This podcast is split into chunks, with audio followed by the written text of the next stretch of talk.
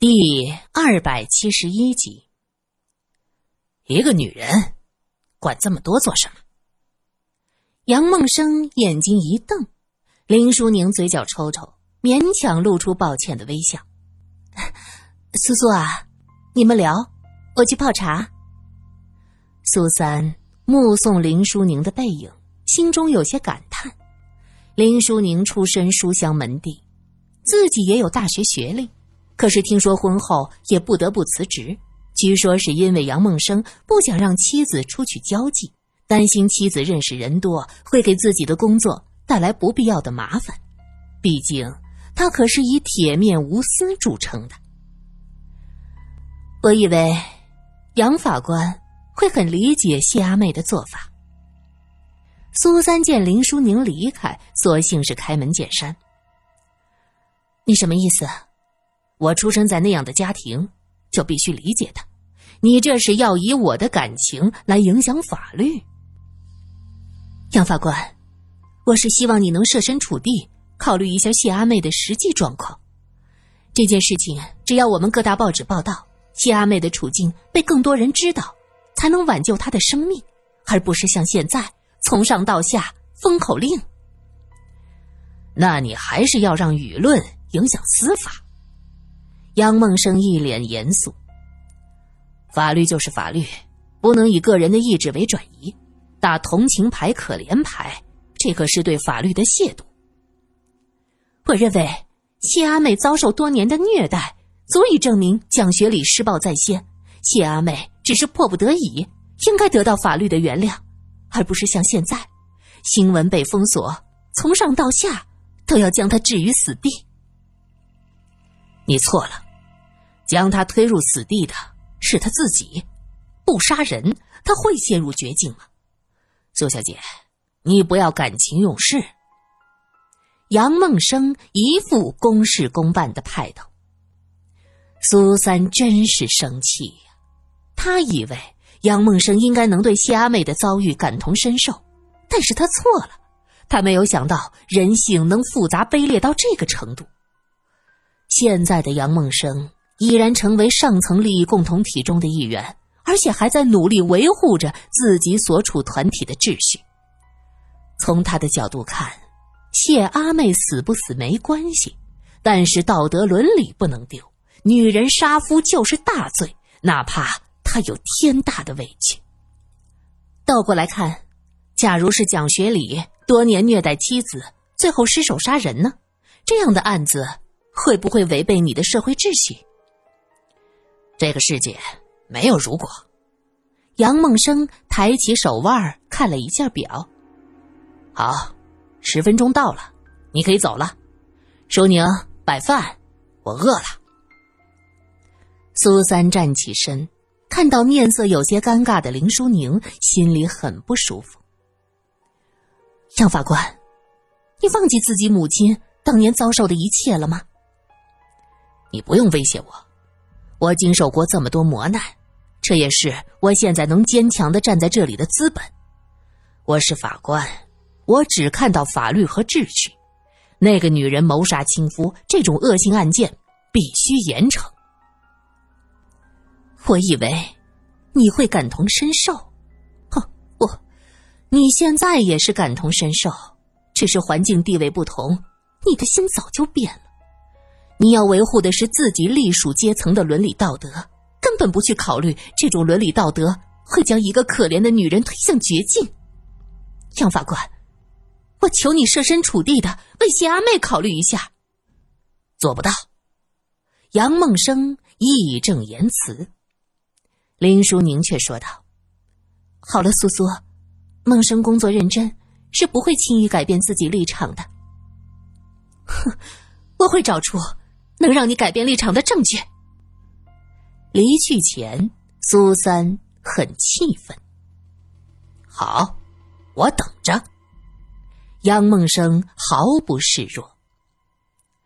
苏三从杨家走出来，心情很沉重。他压根儿就没有想到，一直对这个案子施以重压的，竟然是杨梦生。按道理，他经历过母亲被父亲虐待而死的事儿。这不是应该同情谢阿妹吗？怎么会这么无情？走了一会儿，迎面过来一个打着阳伞的女人，看到苏三，愣了一下。苏小姐，苏三一看，是好久不见的曾作家。好久不见了，曾作家，最近怎么样？还好吧。曾作家唇角上扬，显然心情不错。自从金女士出事后，他俩一直都没有见面。曾作家虽然名头响亮，但在本城称得上朋友的人是少之又少。现在金女士又不在了，真能说些话的也就剩下苏三了。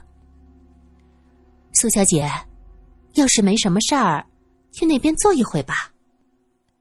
难得高傲的曾作家主动要求小聚一下，苏三此刻也一片茫然，正不知道要去哪儿。闻言点了点头，说。好啊，我也想和曾作家聊聊的。两个人找了一间咖啡馆坐定，寒暄几句。曾作家问道：“你这是怎么了？刚才在对面看着是满脸茫然，好像不知道该去哪儿。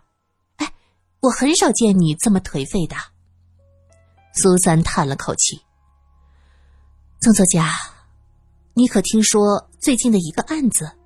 一个……”女子杀夫的事儿，他将谢阿妹的事儿原原本本的说了一遍，当然，并没有讲他认为的疑点——那瓶红花药酒的事儿。曾作家大怒：“这是何道理？若是谢阿妹因为奸情杀人，那些人就像闻到血腥的苍蝇，一股脑儿都扑上去，这小道消息是满天飞。”又要大家鞭打潘金莲，现在呢，谢阿妹被长期虐待，急于愤怒杀人，就要被封口，被压下来，这不公平。对，就是这样。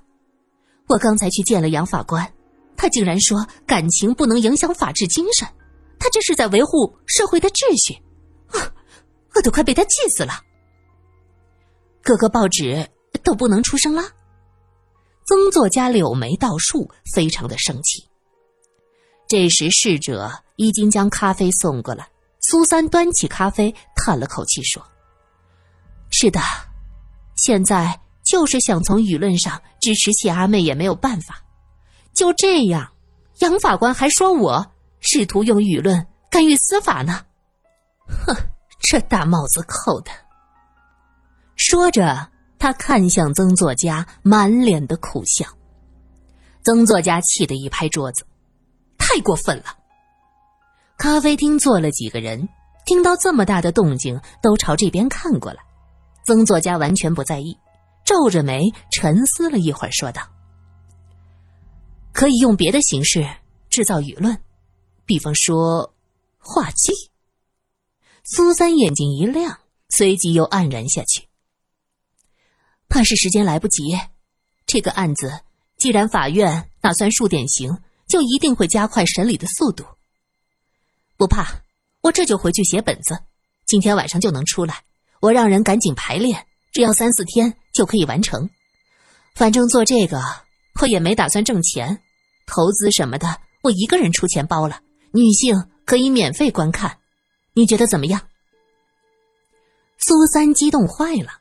他站起身，对着曾作家深深的一鞠躬：“曾作家，谢谢你，你真是太好了。”曾作家赶紧拉他坐下：“哎呀，可别这样，大家都看着，跟耍猴似的。我也是一个女人，我们女人不为自己说话，还能指望谁呢？你也是知道的，我红了这些年，背后说什么的都有，好像一个女人靠自己的本事吃饭。”就一定是男人支持，我哪点比男作家差？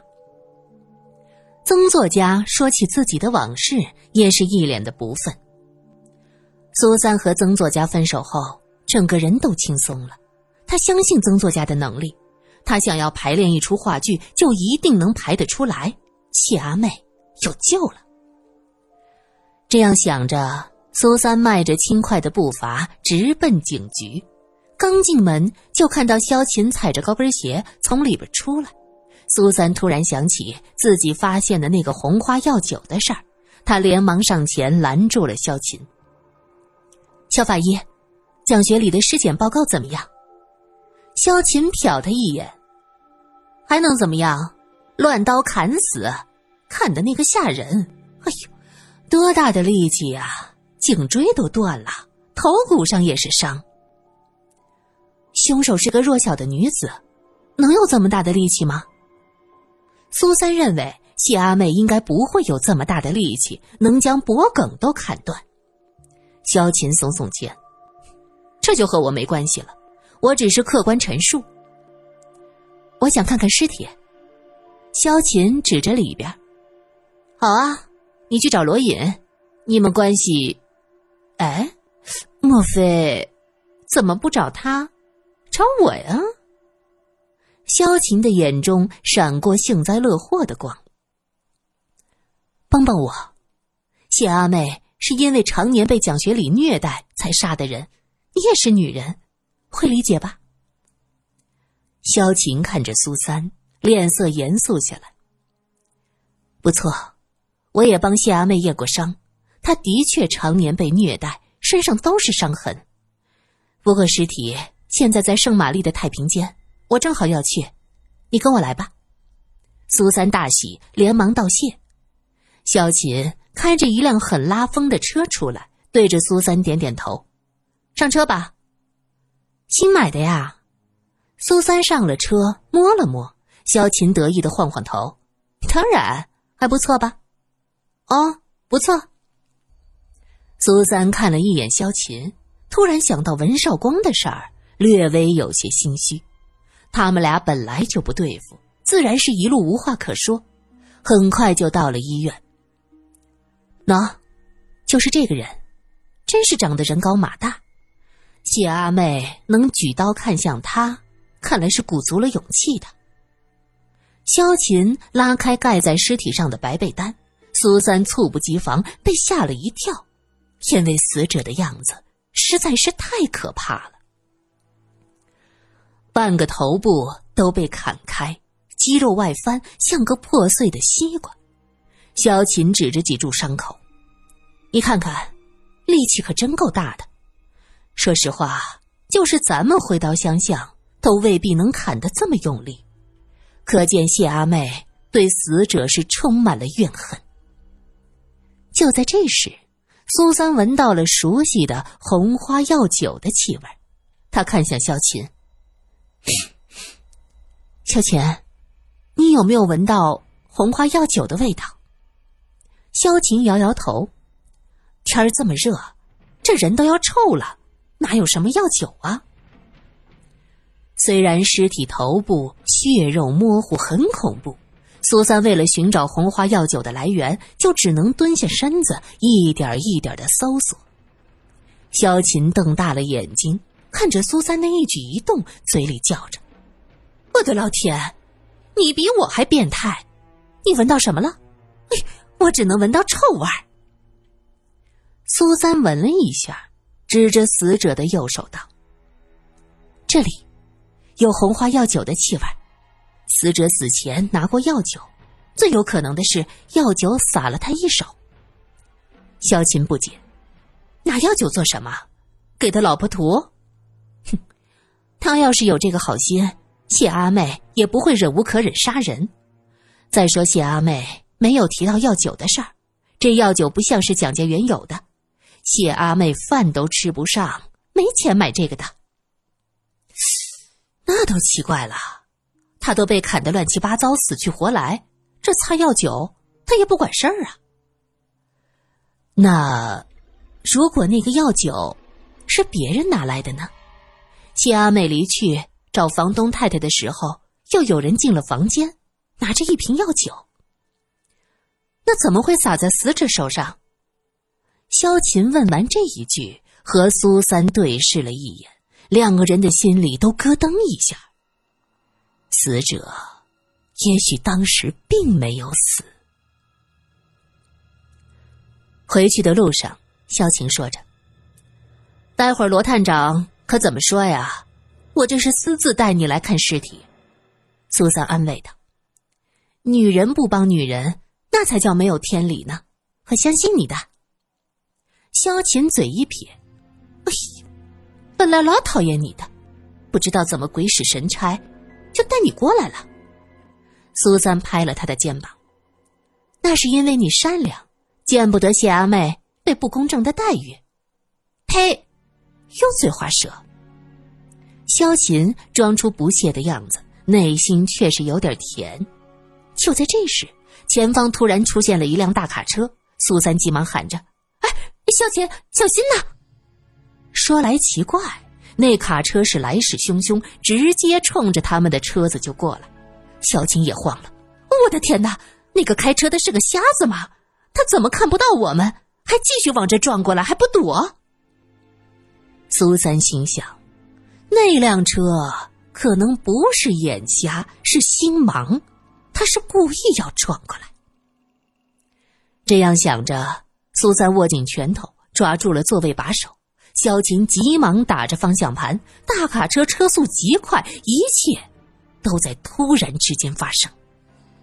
萧晴的反应已经够快了，那辆卡车还是撞到了萧晴的一侧，小车被斜裹着撞向路边的小摊儿。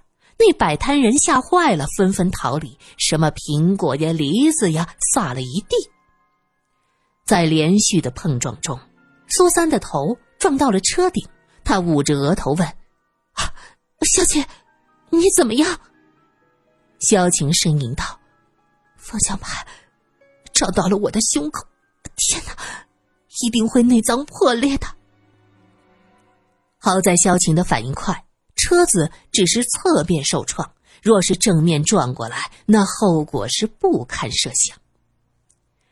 那辆卡车一看，只是撞到了侧面，倒过车竟然又开过来。苏三闭上眼睛，心里喃喃的说道：“完了，这次真的完了。”